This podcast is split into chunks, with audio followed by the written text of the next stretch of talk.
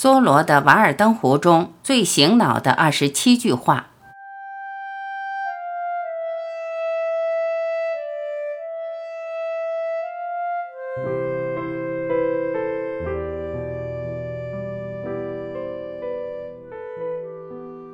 花了人的生命中最宝贵的一部分来赚钱，为了在最不宝贵的一部分时间里享受一点可疑的自由。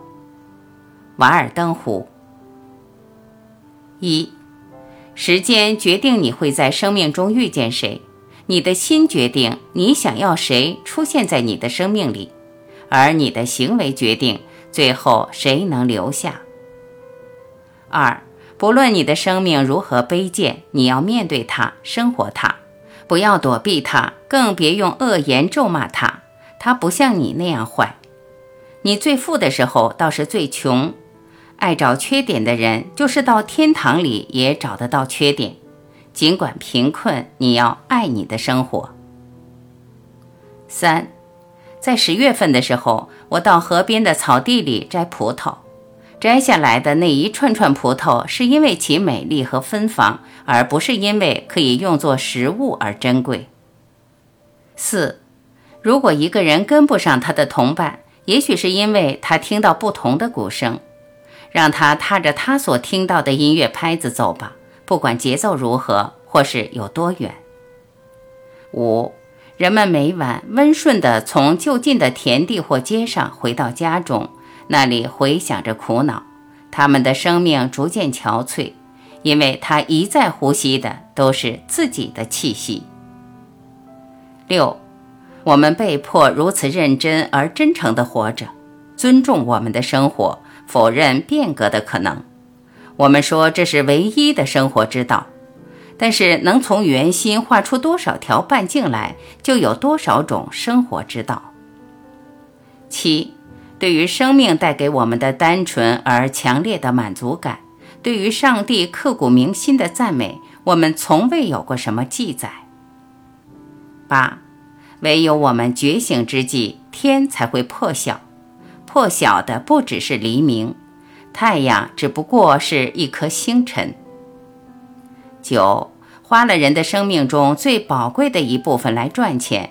为了在最不宝贵的一部分时间里享受一点可疑的自由。十，孤独不能以一个人和别人之间有多少英里的空间来衡量。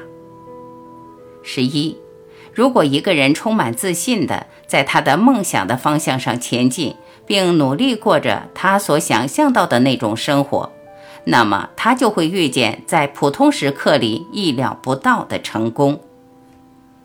十二，让我们像大自然那样从容不迫地度过每一天，不让任何一片落在铁轨上的坚果或蚊子翅膀把我们抛出轨道。下决心好好度过每一天吧，不让自己的人生有所遗憾。十三，一个人如果有自己的信仰，那么无论与谁合作，他的信仰都不会贬值。如果他没有信仰，那么，不管他加入到什么团队，都不过是茫茫众生中的一员，终其一生都随波漂流。十四，透过百叶窗照射进来的光线总是惹人注目，然而一旦打开窗子，即使有大片的光亮挥洒进来，也都引不起我们的注意。十五，我愿意深深地扎入生活，运进生活的骨髓，过得扎实简单。把一切不属于生活的内容剔除得干净利落，把生活逼到绝处，用最基本的形式，简单，简单，再简单。十六，一个湖是风景中最美、最有表情的姿容，它是大地的眼睛，望着它的人可以测出它自己的天性的深浅。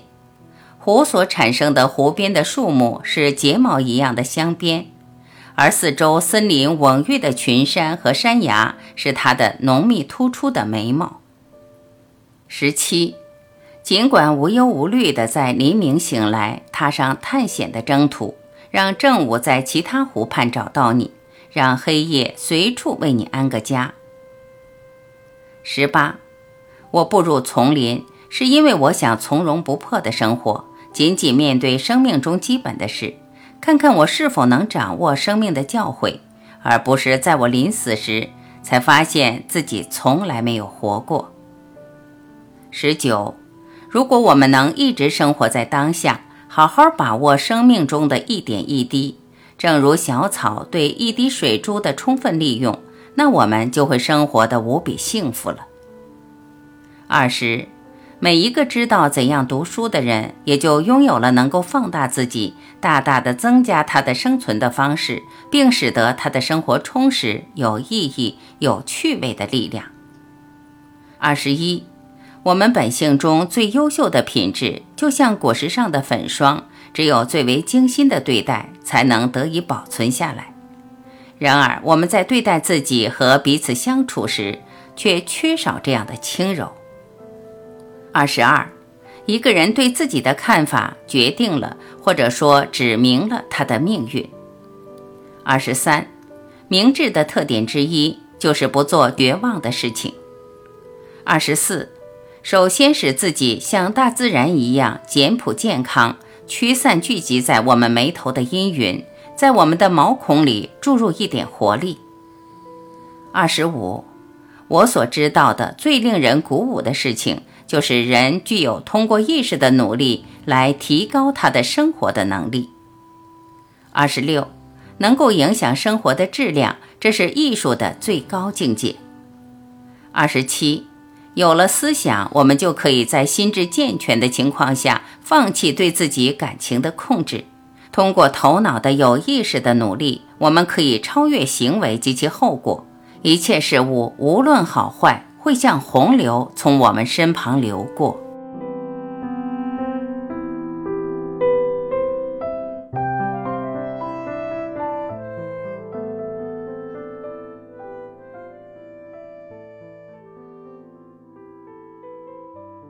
感谢聆听，我是婉琪。如果您喜欢我播出的节目内容，欢迎您在评论区留言点赞，让我看到你的身影，我会第一时间回复。期待与您更进一步的交流，再会。